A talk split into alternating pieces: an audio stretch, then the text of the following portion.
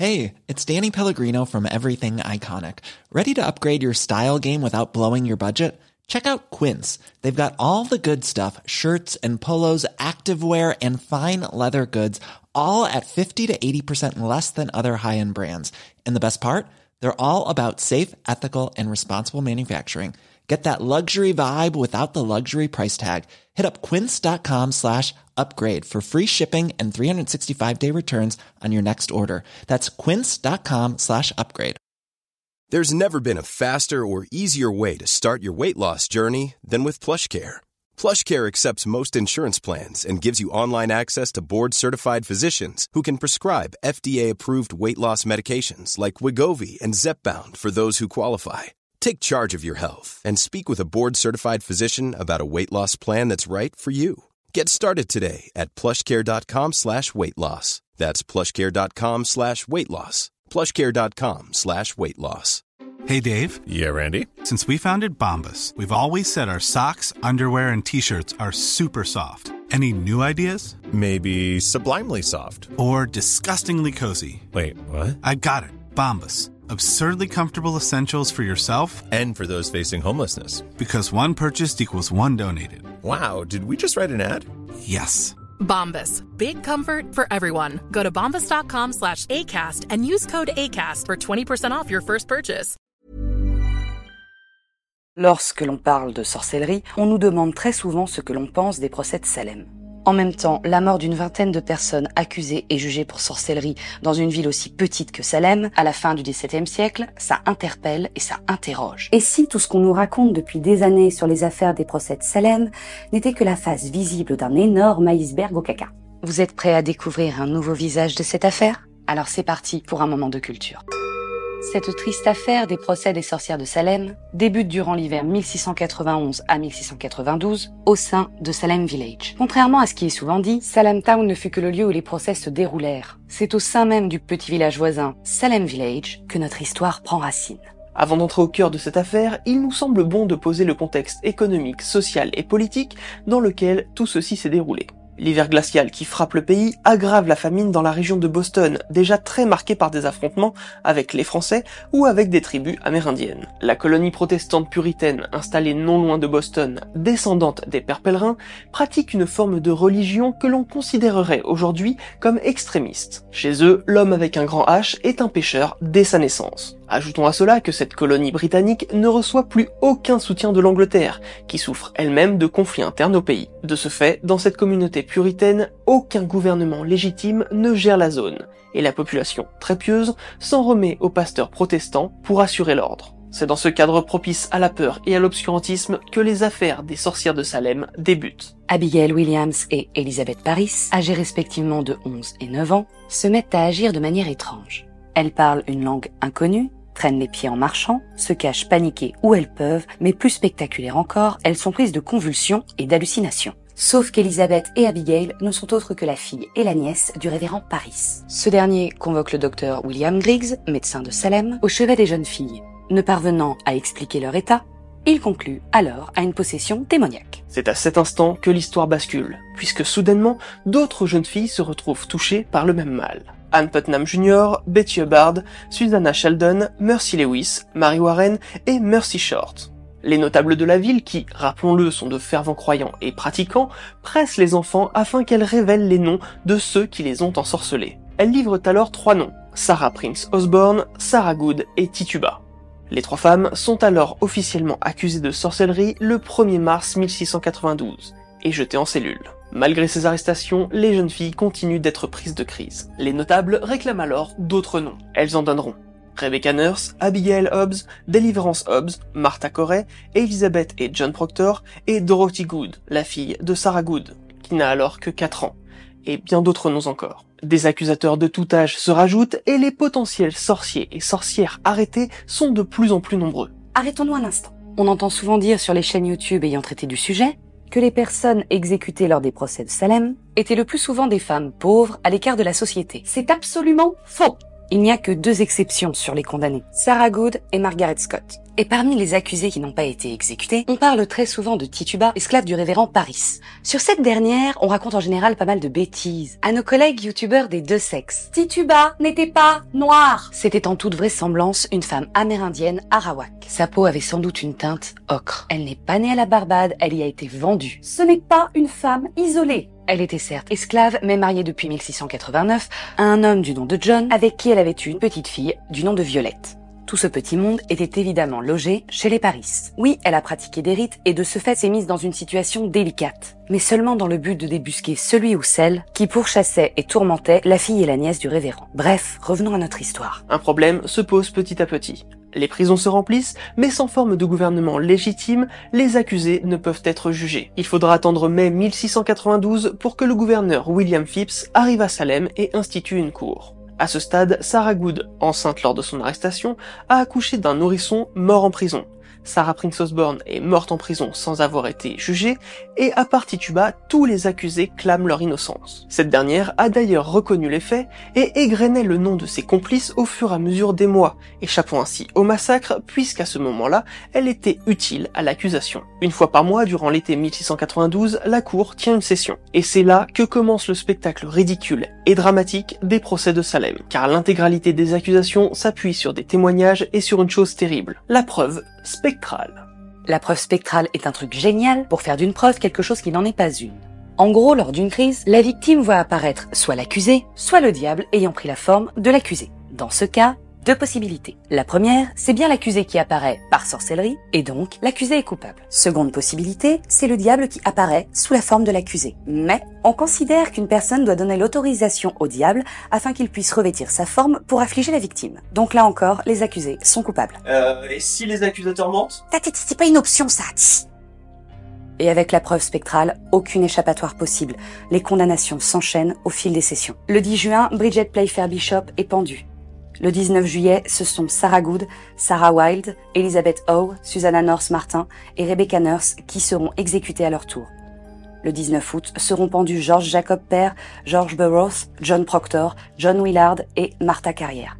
Gilles Corret, qui avait refusé son procès, ne plaida ni coupable ni non coupable. Pour cela, il fut condamné à une peine appelée peine forte et dure, qui consiste à empiler des pierres sur le corps jusqu'à asphyxie, entraînant une mort lente et douloureuse. Le malheureux Gilles Corret mourut le 19 septembre, soit trois jours après l'application de sa peine.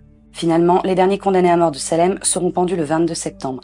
Il s'agit de Martha Corey, Mary Town Easty, Alice Town Parker, Mary Ayer Parker, Anne Greenslade Pudeator, Will Motrid, Margaret Stevenson Scott et Samuel Wardwell. Entre les fermiers et les commerçants emprisonnés ou exécutés, les arrestations, les témoignages, les procès, eh bien Salem Town et Salem Village ne tournent plus rond. Les bêtes ne sont plus nourries, les cultures sont délaissées et le commerce ralentit fortement. La communauté ne parvient pas à reprendre sa vie d'avant. C'est au début du mois d'octobre 1692 qu'un membre de la Royal Society écrira une lettre dans laquelle il critique les procès de Salem. Cette lettre sera largement diffusée à Boston et dans ses environs, si bien que le gouverneur Phipps, après lecture, ordonna aux tribunaux de ne plus utiliser de preuves intangibles comme source pour condamner des individus pour sorcellerie. C'est la mort de la preuve spectrale. Dans le même temps, il dissout entièrement le tribunal de Salem. Six mois plus tard, la Cour supérieure du Massachusetts prit en charge les affaires restantes de sorcellerie et plus personne ne fut reconnu coupable. En théorie, c'est ici que se termine l'affaire des procès de Salem. Mais vous devez vous demander comment cette communauté en est arrivée là. Par là, j'entends 20 condamnés, 29 morts en tout et un tiers de la population en prison. Eh bien, de nombreuses théories, certaines plus farfelues que d'autres, ont été mises en avant pour tenter d'expliquer la frénésie de procès pour sorcellerie qui s'est emparée de cette communauté. La Corée de Huntington. La Corée de Huntington fait partie pour certains des suspects quant à la cause de l'état des fillettes tourmentées. Soyons bien clairs, cette idée est absolument débile. La Corée de Huntington est une maladie héréditaire et orpheline entraînant une dégénérescence neurologique jusqu'au décès de la personne atteinte. Les symptômes de cette affection sont des troubles moteurs importants, des troubles psychiatriques ainsi que des troubles cognitifs. Alors pourquoi cette théorie est parfaitement crétine? Tout d'abord, la Corée de Huntington se déclare le plus souvent chez des adultes entre 40 et 50 ans, dans sa rare forme juvénile chez des malades ayant entre 15 et 25 ans. Les premières fillettes avaient 9 et 11 ans. Ensuite, il s'agit d'une maladie orpheline héréditaire extrêmement rare. On parle de 7 malades pour 100 000 personnes dans la population caucasienne, soit 0,007%. 0,007% de la population caucasienne 15 plaignants sur une aussi petite communauté. Dernier argument, et pas des moindres, la Corée de Huntington est une maladie mortelle avec une espérance de vie très limitée et une forte dégénérescence neurologique. Rien qu'Elizabeth Paris a vécu jusqu'à 77 ans. Bref, cette théorie de Huntington, c'est zéro. C'est nul Zéro L'ergotisme.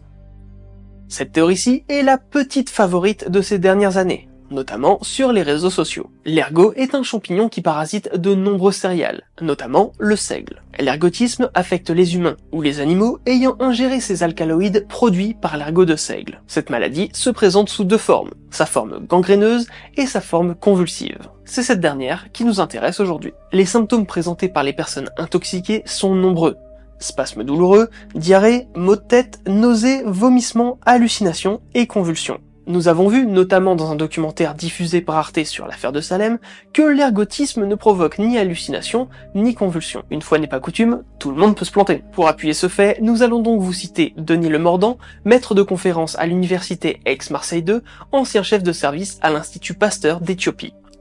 L'ergotisme historique, mal des ardents, feu de Saint-Antoine, présentait des symptômes artériels, gangrène des membres, neurologiques, convulsions et hallucinations, et utérins, avortement. Jusque-là, ça colle pas mal avec les crises des fillettes tourmentées. De plus, l'ergot se développe lorsqu'un temps humide se combine à des températures fraîches, ce qui, encore une fois, pourrait correspondre à l'hiver de fin 1691. Donc, pourquoi pas? Mais l'ergot a un défaut. Il est particulièrement visuel. Lorsqu'il est écrasé par les meules à farine, il se transforme en poudre rouge. Et même si le seigle est une farine foncée, il aurait pu être repéré.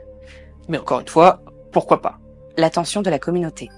Cette nouvelle explication potentielle est cette fois d'ordre social. Au sein de cette communauté, et comme dans toutes les communautés chrétiennes de l'époque, les hommes font figure d'autorité. Les femmes sont donc reléguées au second plan. Quant aux petites filles, même pas en âge de se marier, elles sont tout en bas de l'échelle sociale. L'hypothèse selon laquelle le premier mensonge leur aurait donné un certain pouvoir n'est pas dénuée de sens. Des enfants habituellement assignés aux corvées pouvaient parler et tous leur prêtaient une oreille attentive. Leurs paroles faisaient sens et avaient du poids et chacun tremblait de se voir accusé à son tour.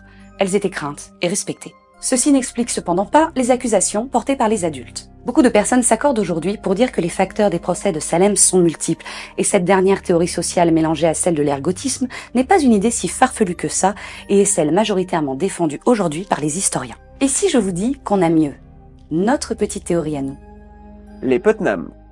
Cette théorie-là ne faisait pas partie de notre premier plan de l'épisode, mais à force de recherche, d'accumulation de documents d'archives, on a commencé à se dire il y a quelque chose qui pue. Vous savez, cette détestable impression que quelque chose est caché sous tout ça. Eh bien, nous ne vous dirons pas avoir résolu l'affaire des procès de Salem, mais on va vous mettre la rate au courbouillon. Cette affaire pourrait se résumer par un nom, Putnam. Pour comprendre tout ceci, il faut remonter avant l'affaire des procès. On vous pose le décor. Salem Town et son port trônent dans la baie du Massachusetts et 8 km au nord, Salem Farms s'étend avec ses terres agricoles. Salem Farms qui deviendra plus tard Salem Village. Pour faire simple, une grande partie des terres de Salem Farms appartient à la famille Putnam. Ces derniers s'opposent à une famille concurrente et voisine, les Porteurs, qui eux tirent leur richesse non seulement de l'agriculture, mais aussi du commerce grâce au port de Salem Town. Salem Farms, à ce stade, n'a pas d'identité distincte et ses agriculteurs se doivent d'être membres de l'église de Salem Town. Salem Farms a commencé peu à peu à réclamer son indépendance à la fin des années 1660, ce qui lui fut refusé une première fois par les responsables de Salem Town. Ce refus a créé un fossé entre les deux communautés, avec ceux qui voulaient l'indépendance de Salem Farms et ceux qui ne la voulaient pas, les Putnam, pour et les porteurs contre. Finalement, en 1672, Salem Farms devient Salem Village et obtient le droit de construire sa propre église et d'engager un pasteur. Le village obtient également le droit d'établir un comité composé de 5 membres chargé de collecter et d'évaluer les taxes des villageois, qu'ils soient ou non membres de l'église. Ce comité est dirigé par Thomas Putnam Jr.,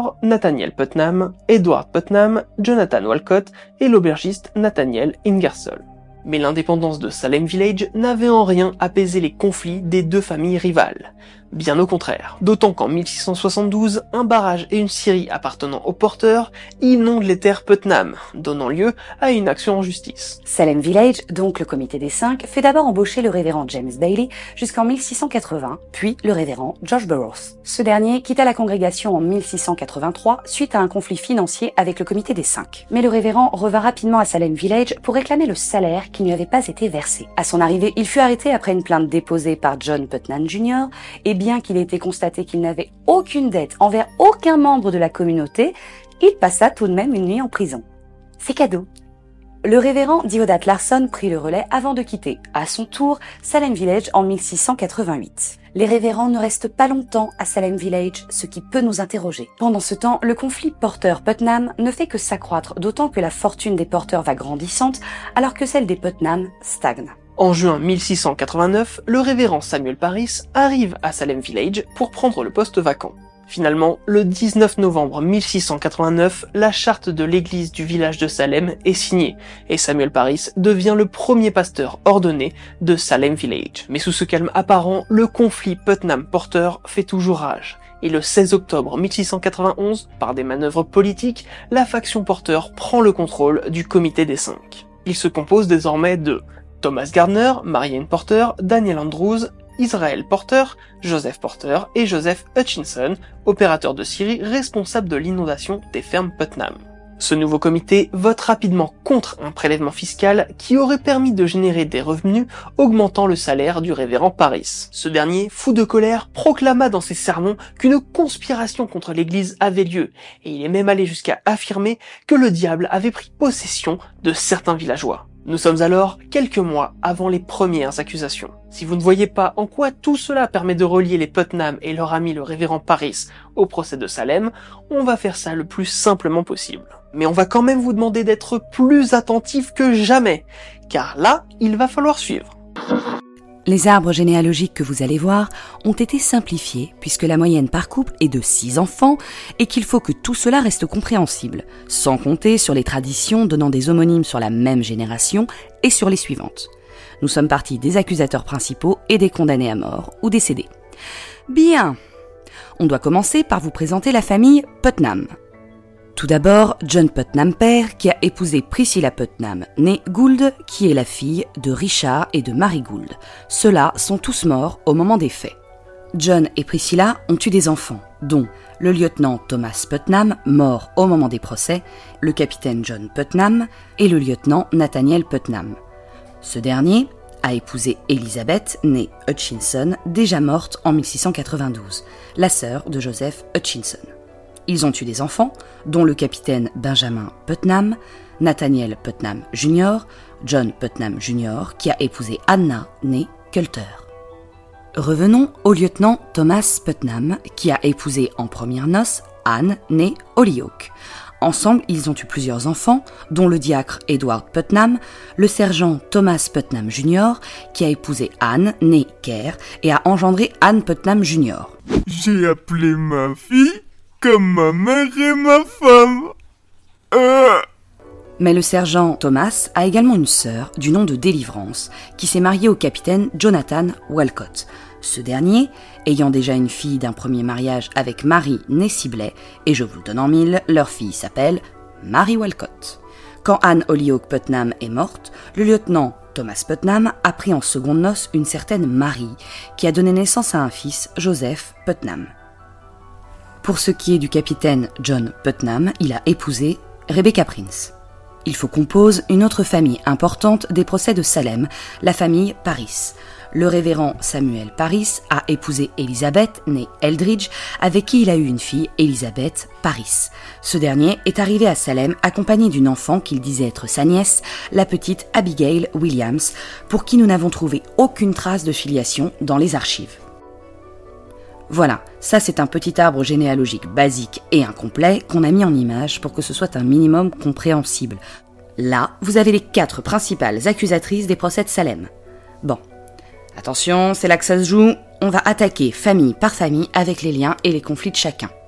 John Indian et son épouse Tituba Indian étaient tous deux les esclaves du révérend Paris. John était régulièrement prêté au diacre Nathaniel Ingersoll, ami des Putnam, qui tenait une taverne. Tituba sera arrêtée mais non jugée alors qu'elle fut la première accusée. Georges Martin, mort avant l'affaire, avait épousé Susanna, née North, avec laquelle il a eu un fils, John Martin. Susanna Martin était en conflit avec la famille Putnam au sujet d'un achat de terrain qu'elle se disputait avec Joseph Putnam. À l'issue des procès, elle a été reconnue coupable et exécutée. Gilles Corret a épousé Martha. Le couple était en conflit de voisinage avec le capitaine Jonathan Walcott, qui a épousé, rappelons-le, Délivrance Putnam, ce qui nous ramène encore une fois à ces derniers. Gilles et Martha Corey étaient en affaire avec les porteurs, famille ennemie des Putnam. Le couple a été reconnu coupable et exécuté à l'issue des procès. Tant que nous parlons des porteurs, allons-y. Nous n'allons pas énumérer tout le monde, mais quelques-uns. Tout d'abord, les remplaçants au comité des cinq dont nous parlions plus tôt. Israël Porter, frère de Joseph Porter, de Marie, épouse du lieu. I'm Sandra, and I'm just the professional your small business was looking for. But you didn't hire me because you didn't use LinkedIn jobs. LinkedIn has professionals you can't find anywhere else, including those who aren't actively looking for a new job, but might be open to the perfect role, like me. In a given month, over 70% of LinkedIn users don't visit other leading job sites. So if you're not looking on LinkedIn, you'll miss out on great candidates like Sandra. Start hiring professionals like a professional. Post your free job on linkedin.com/people today. Millions of people have lost weight with personalized plans from Noom, like Evan, who can't stand salads and still lost 50 pounds. Salads generally for most people are the easy button, right? For me, that wasn't an option. I never really was a salad guy. That's just not who I am. But Noom worked for me. Get your personalized plan today at Noom.com. Real Noom user compensated to provide their story. In four weeks, the typical Noom user can expect to lose one to two pounds per week. Individual results may vary. Lieutenant Thomas Gardner, deuxième du nom, et enfin de Sarah, épouse de Daniel Andrews. Avec Thomas Gardner, deuxième du nom, Joseph Porter, Israël Porter et Daniel Andrews, vous avez quatre des cinq membres du comité remplaçant de celui des Putnam, donc conflit. Sans compter que ce comité a voté, souvenez-vous, contre l'impôt qui revenait au révérend Paris, et hop, embrouille. Daniel Andrews sera d'ailleurs accusé par les Putnam de sorcellerie et fuira sans qu'on ne parvienne à l'arrêter. Il nous manque un membre du comité des cinq remplaçants. On l'a déjà présenté, il s'agit de Joseph Hutchinson, dernier membre par alliance de la mafia, pardon, de la famille Putnam. Nouvel arbre, celui de Nathan Parker, mort à cette époque, qui avait épousé Marie, née ailleurs, avec qui il eut une fille, Sarah Parker. Cette famille était en conflit avec celle des Putnam en raison d'un achat de terrain que le sergent Thomas Putnam Jr. désirait. Mary Parker a été reconnue coupable et exécutée, Sarah, sa fille, a été accusée, mise en examen et finalement libérée lorsque les juges de Salem ont été dessaisis de l'affaire. Pour ce qui est de Philip English, époux de Mary née Hollingsworth, ils étaient parmi les plus grosses fortunes de la baie du Massachusetts et possédaient une immense flotte commerciale. Ils avaient des liens de travail étroits avec la famille Porter et étaient également en conflit avec la famille Putnam, puisque le sergent Thomas Putnam Jr. avait revendiqué deux terrains en 1690 que Philip English venait d'acquérir. Thomas ne pouvant évidemment présenter aucun document pour appuyer ses propos. Philippe devra chasser le sergent qui commençait à couper les arbres des dix terrains. Philippe et Marie ont été arrêtés, reconnus coupables, mais se sont évadés lors de leur transfert à Boston. Ce riche couple avait parmi ses employés Samuel Reed, marin et mari de Wilmot Reed. À l'issue des procès, Wilmot Reed a été reconnu coupable et exécuté, tandis que son époux disparaît des radars. Nous n'en retrouvons aucune trace dans les archives. Les English logeaient et employaient le couple John et Alice Parker. Alice fut reconnue coupable et exécutée, son mari qui était en mer à ce moment échappa à la frénésie. Autre famille, mais mêmes ennemis. La famille Jacobs se compose de George Jacobs Sr., époux de Mary Wiles et père de George Jacob Jr. Au moment des procès, Mary est décédée et les Jacobs, père et fils, sont en conflit avec la famille Putnam, puisque des chevaux Putnam sont venus se remplir l'estomac sur les terres des Jacobs et que ces derniers les ont chassés, créant un mouvement de panique dans la Harde qui mena certains chevaux à la noyade. Durant les procès, George Jacobs Sr. fut reconnu coupable et exécuté. Quant à son fils, il a été accusé et a fui avant d'être arrêté. C'est pas fini La famille Wilds, qui n'a apparemment aucun lien de parenté avec Mary Jacobs née Wilds, a elle aussi sa petite histoire. John Wilds a épousé en première noces Priscilla née Gould. Lorsqu'elle est décédée, il a épousé Sarah née Avril avec laquelle il a eu une fille qui a épousé Edward Bishop Jr. pour devenir Sarah Bishop. Plusieurs soucis ici. Le premier, Sarah Wilde, était en conflit avec la famille Putnam puisqu'elle a épousé John Wilde quelques mois seulement après le décès de sa première épouse. Qu'est-ce que ça pouvait leur foutre au Putnam, me direz-vous? Eh bien, les petits malins auront remarqué que la première épouse de John Wilds était née Gould et était donc de la famille de Richard Gould, père de Priscilla Putnam. Donc, la première épouse de John était une cousine des Putnam vivant à Salem en 1692. Second problème, Sarah Wilds était en conflit frontalier avec le sergent Thomas Putnam Jr. Et enfin, Edward Bishop était en conflit avec le diacre Nathaniel Ingersoll, ami des Putnam, car il gardait la taverne concurrente. À l'issue des procès, Sarah Wilds a été reconnue coupable et exécutée. Sa fille Sarah et son beau-fils ont été arrêtés, reconnus coupables, mais se sont évadés. Edward Bishop Jr. était un cousin, vous allez voir comme c'est commode, d'Edward Bishop, dit le sieur. Ce dernier était marié à Bridget, née Playfair, ayant pris en première noce Thomas Oliver. C'est pour cela qu'elle apparaît dans les documents officiels sous le nom de Bridget Oliver Bishop. Edward, qui travaillait pour les porteurs, était en conflit avec la famille Putnam, particulièrement avec le sergent Thomas Putnam Jr. et le lieutenant Nathaniel Putnam, puisqu'il faisait partie des responsables de l'inondation des terres Putnam dont nous avons parlé plus tôt. Edward s'est enfui avant d'être arrêté, et quelques jours plus tard, sa femme fut accusée, arrêtée, reconnue coupable et exécutée. On reste concentré, c'est pas fini et on peut faire plus compliqué. Passons maintenant à la famille Hutchinson. Thomas Hutchinson épouse Anne, née Brown, avec laquelle il a une fille, Elizabeth Hart. Thomas Hutchinson meurt et sa veuve Anne Hutchinson hérite de ses biens. Cette dernière se remarie avec Adam Hawkes et devient Anne Hutchinson Hawkes. Anne décède et son mari hérite donc des biens Hutchinson. Adam Hawkes se remarie à Sarah née Hooper. Il meurt à son tour et sa veuve devenue Sarah Hawkes hérite des biens Hutchinson et Hawkes. Elle épouse plus tard Samuel Wardwell et devient Sarah Hawkes Wardwell. Le couple aura une fille du nom de Mercy Wardwell. Samuel Wardwell est en conflit avec les fameux Putnam, susnommés lieutenant Nathaniel Putnam et sergent Thomas Putnam Jr., pour un problème de revendication de terrain. Oui, le même que celui qui oppose déjà les Putnam aux English. Sarah Hawkes Wardwell et sa fille Mercy seront accusées, reconnues coupables, mais pardonnées lorsque les juges de Salem seront dessaisis des affaires. Son mari Samuel n'aura pas cette chance, il sera reconnu coupable également, mais exécuté. Marie, née Hood, a épousé William Basset Jr., qui est mort au moment de l'affaire. Il avait deux sœurs, Marie Basset, mariée de riche, et Elizabeth Basset, mariée Proctor. Cette dernière, en épousant John Proctor, donna naissance à William et Sarah Proctor. John avait un premier enfant, Benjamin Proctor, de son mariage avec Martha, née Giddens. John Proctor avait également un frère du nom de Benjamin Proctor, qui a épousé Deborah, née Hart, la sœur d'Isaac Hart, qui a lui-même épousé Elizabeth née Hutchinson. Donc, Basset, De Riche, Proctor, Hart, Hutchinson, Hawks, Wardwell, c'est la même famille. Je vous jure, on a mis des nuits à trouver tout ça et à comprendre comment c'était ficelé.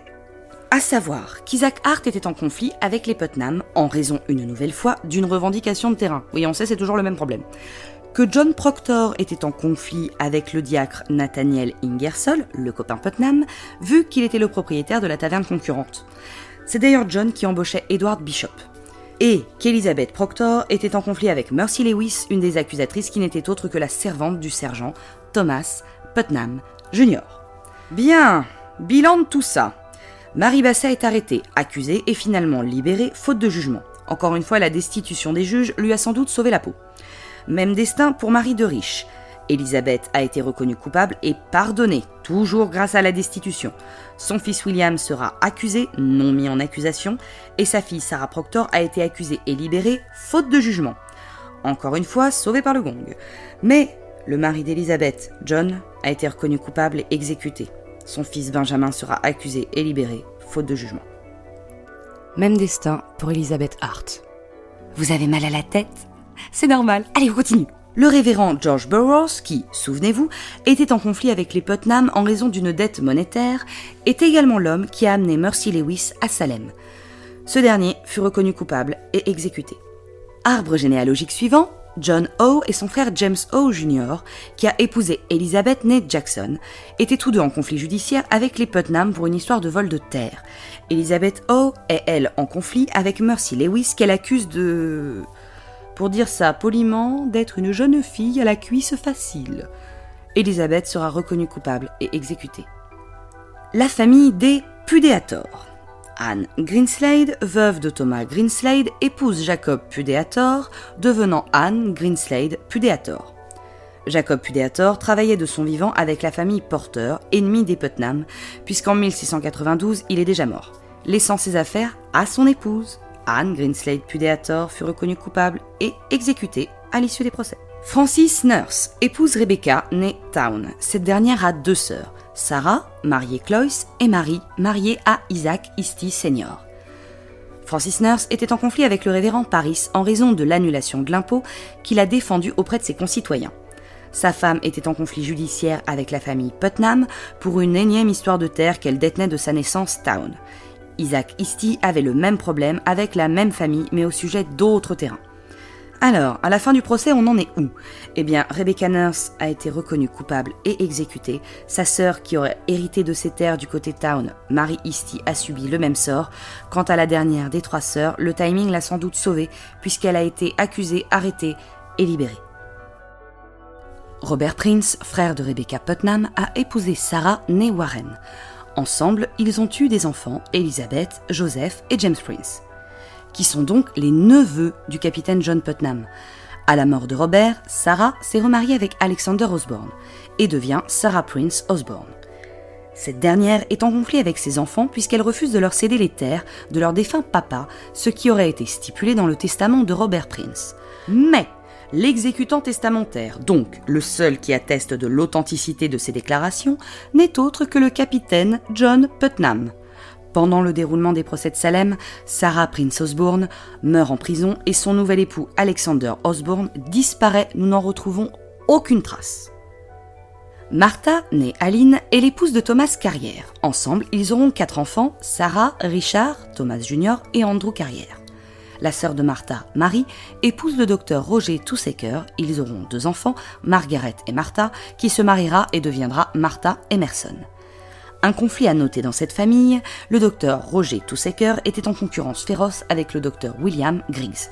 Pas de rapport avec le duo Putnam-Paris, me direz-vous. Sauf que le docteur Griggs n'est autre que le médecin ayant attesté que l'état d'Abigail Williams, d'Elizabeth Paris, d'Anne Putnam Jr. et de Mary Walcott était bien de nature surnaturelle et non médicale.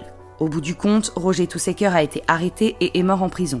Son épouse Marie, également accusée après le décès de Roger, a témoigné contre sa sœur et a été jugée non coupable avant d'être libérée.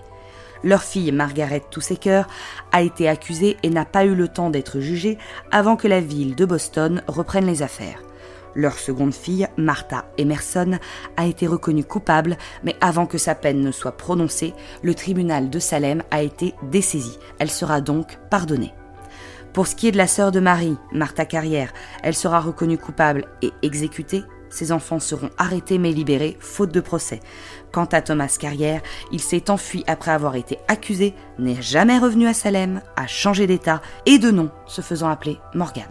En parlant de proches des Putnam, John Willard était un de leurs anciens employés, mais c'est sous sa surveillance que la petite Sarah Putnam, 7 mois, fille du sergent Thomas Putnam Jr., est décédée et lors des accusations de sorcellerie émises par Anne Putnam Jr., il l'accusa publiquement de mensonge et refusa également d'aider le capitaine John Putnam à procéder aux arrestations.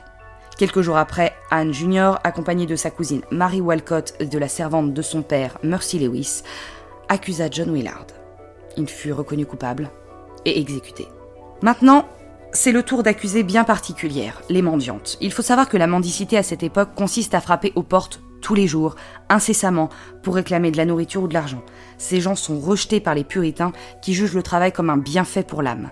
Nous avons donc Margaret Scott, née Stevenson, veuve, qui est une mendiante et qui est reconnue coupable et exécutée.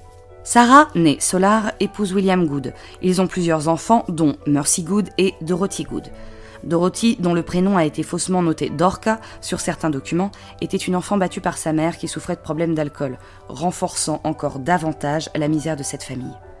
Dorothy Good fut accusée avant de témoigner contre sa mère et d'être sortie de prison sous caution par le révérend John Higginson. Sarah Good accoucha en prison de Mercy, le nourrisson mourut en cellule quelques jours plus tard. Quant à Sarah, elle fut reconnue coupable et exécutée. William Good fait partie de ces gens qui disparaissent des registres et des archives après cette date. Bien. On sait que ça fait très théorie du complot tout ça. Mais tout de même, c'est bien étrange que 18 condamnés à mort sur 20 aient été de près ou de très près en conflit avec les Putnam, et on ne parle même pas des morts en prison. À l'époque, la richesse dépend bien souvent de la terre, et ces conflits sont soit en rapport avec les terrains, soit en rapport avec les porteurs. Après tout cela, vous vous demandez sans doute pourquoi les Putnam n'ont pas directement attaqué les porteurs. Les porteurs étaient alors la famille la plus puissante de Salem Town, et attaquer directement les rivaux alors que le conflit était bien connu de tous serait un petit peu suspect, vous ne pensez pas? Dernier argument plaidant en faveur de cette théorie, en 1706, soit sept ans après la mort de son père, Anne Putnam Jr. a présenté ses excuses en public. Pour la citer, j'ai pu devenir l'instrument d'accusation de plusieurs personnes. J'ai maintenant de justes et bonnes raisons de penser qu'il s'agissait de personnes innocentes. Bien entendu, c'est notre théorie, donc à vous de vous faire votre propre opinion. Cette sombre histoire a inspiré bien des œuvres dont on ne va vous donner qu'un échantillon tant ce serait long de tout citer. L'une des œuvres les plus connues est une pièce de théâtre d'Arthur Miller datant de 1953, The Crucible. De cette même pièce a découlé un film en 1956 appelé Les sorcières de Salem, réalisé par Raymond Rouleau. Les procès serviront d'appui ou seront simplement cités de nombreuses fois au cinéma, comme dans Hocus Pocus, Le Pacte du Sang, Lords of Salem ou encore Les Animaux Fantastiques mais aussi dans de nombreuses séries, comme Ma sorcière bien-aimée, Charmed, Vampire Diaries, American Horror Story, Sleepy Hollow, Timeless, Esprit criminel, Les nouvelles aventures de Sabrina, et j'en passe. Mais la série Salem, elle, y sera entièrement consacrée. On trouve aussi des références dans l'animé Witch Hunter Robin. Revenons à la littérature. On peut citer des romans de fiction comme celui de Marie Scondé, Moi Tituba, sorcière noire de Salem. Des bandes dessinées comme Les filles de Salem de Thomas Gilbert ou Les démons d'Alexia aux éditions Dupuis. Ces terribles événements ont également trouvé écho dans les jeux vidéo comme Murderer Soul Suspect. En revanche, la palme du mauvais goût est attribuée à un jeu en ligne semblable au fameux loup-garou de tierce-lieu appelé Town of Salem, dans lequel on peut choisir son pseudo au début de chaque partie. Si aucun nom n'est choisi, un nom est attribué au hasard parmi toutes les personnes impliquées dans l'affaire des sorcières de Salem. C'est carrément douteux. Bon, soyons francs, tout le monde peut se tromper, nous les premiers. Le problème, c'est que bon nombre d'œuvres de fiction ont servi de source à des youtubeurs les présentant comme des faits. On va être très clair. Après nos recherches ayant éveillé les soupçons sur cette affaire Putnam Porter, nous sommes allés voir si quelqu'un en avait déjà parlé. Et forcément, nous avons regardé la vidéo de Liv MVZ. Vous le savez, on n'a pas l'habitude de faire ça, mais on va balancer un petit peu. Sa vidéo est truffée d'erreurs et semble inspirée du roman de Marie Scondé, ainsi que de la page Wikipédia qui est elle-même truffée d'erreurs. Sans doute que Liv ne se sentait pas de lire les 1940 pages d'archives du Massachusetts concernant cette affaire. Donc lorsque vous regardez une vidéo YouTube de vulgarisation, vérifiez les sources si le YouTuber les partage. S'il ne les partage pas déjà, c'est mauvais signe. Dans le monde de la vulgarisation, au-delà des erreurs de bonne foi, vous avez des désinformateurs volontaires cherchant à orienter votre opinion, mais surtout des feignants. Au milieu de toute cette pop culture, l'histoire avec un grand H continue son chemin. Il faudra attendre 2001 pour que les dernières victimes des procès de Salem soient officiellement innocentées par l'État du Massachusetts. Et c'est seulement en 2016 qu'une équipe de six chercheurs se sont mis en quête du fameux lieu d'exécution qu'ils ont fini par trouver. Eh ben ils ont pas dû chercher très longtemps, parce que nous, sur notre carte de 1692, c'est marqué, hein, et c'est exactement le lieu découvert.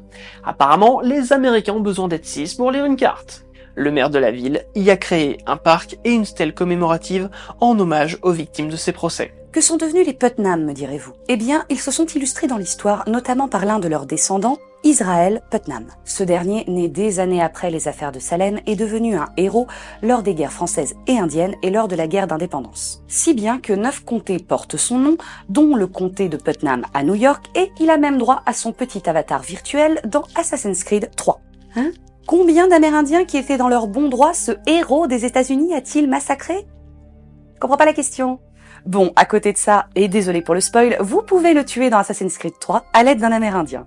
Et ça j'adore. Et ça fait du bien. et je suis contente. Un autre descendant de cette famille n'est autre que George Putnam, qui a fondé en 1937 la société Investment Putnam, qui est l'un des premiers fonds de placement équilibrés. Alors on n'a pas trouvé de nombre précis quant aux bénéfices engendrés par cette société, mais pour se donner une petite idée, les investissements des entreprises au sein de ce fonds commun sont par exemple CBS Corporation, la banque de New York Mellon et même Twitter ou Apple. Investissement Putnam est également l'un des sponsors des Celtics de Boston et des New England Patriots. La famille Putnam fait donc aujourd'hui partie intégrante du patrimoine des États-Unis. C'est du patrimoine, ça? Voilà, on espère plus que jamais que cet épisode aura changé votre vision de cette sombre histoire des procès des sorcières de Salem. Et dans ce genre de cas, on vous encourage toujours à vous poser cette question un peu basique et certes un peu cliché, à qui profite le crime? Quant à nous, on vous dit à très vite pour un nouveau moment de culture.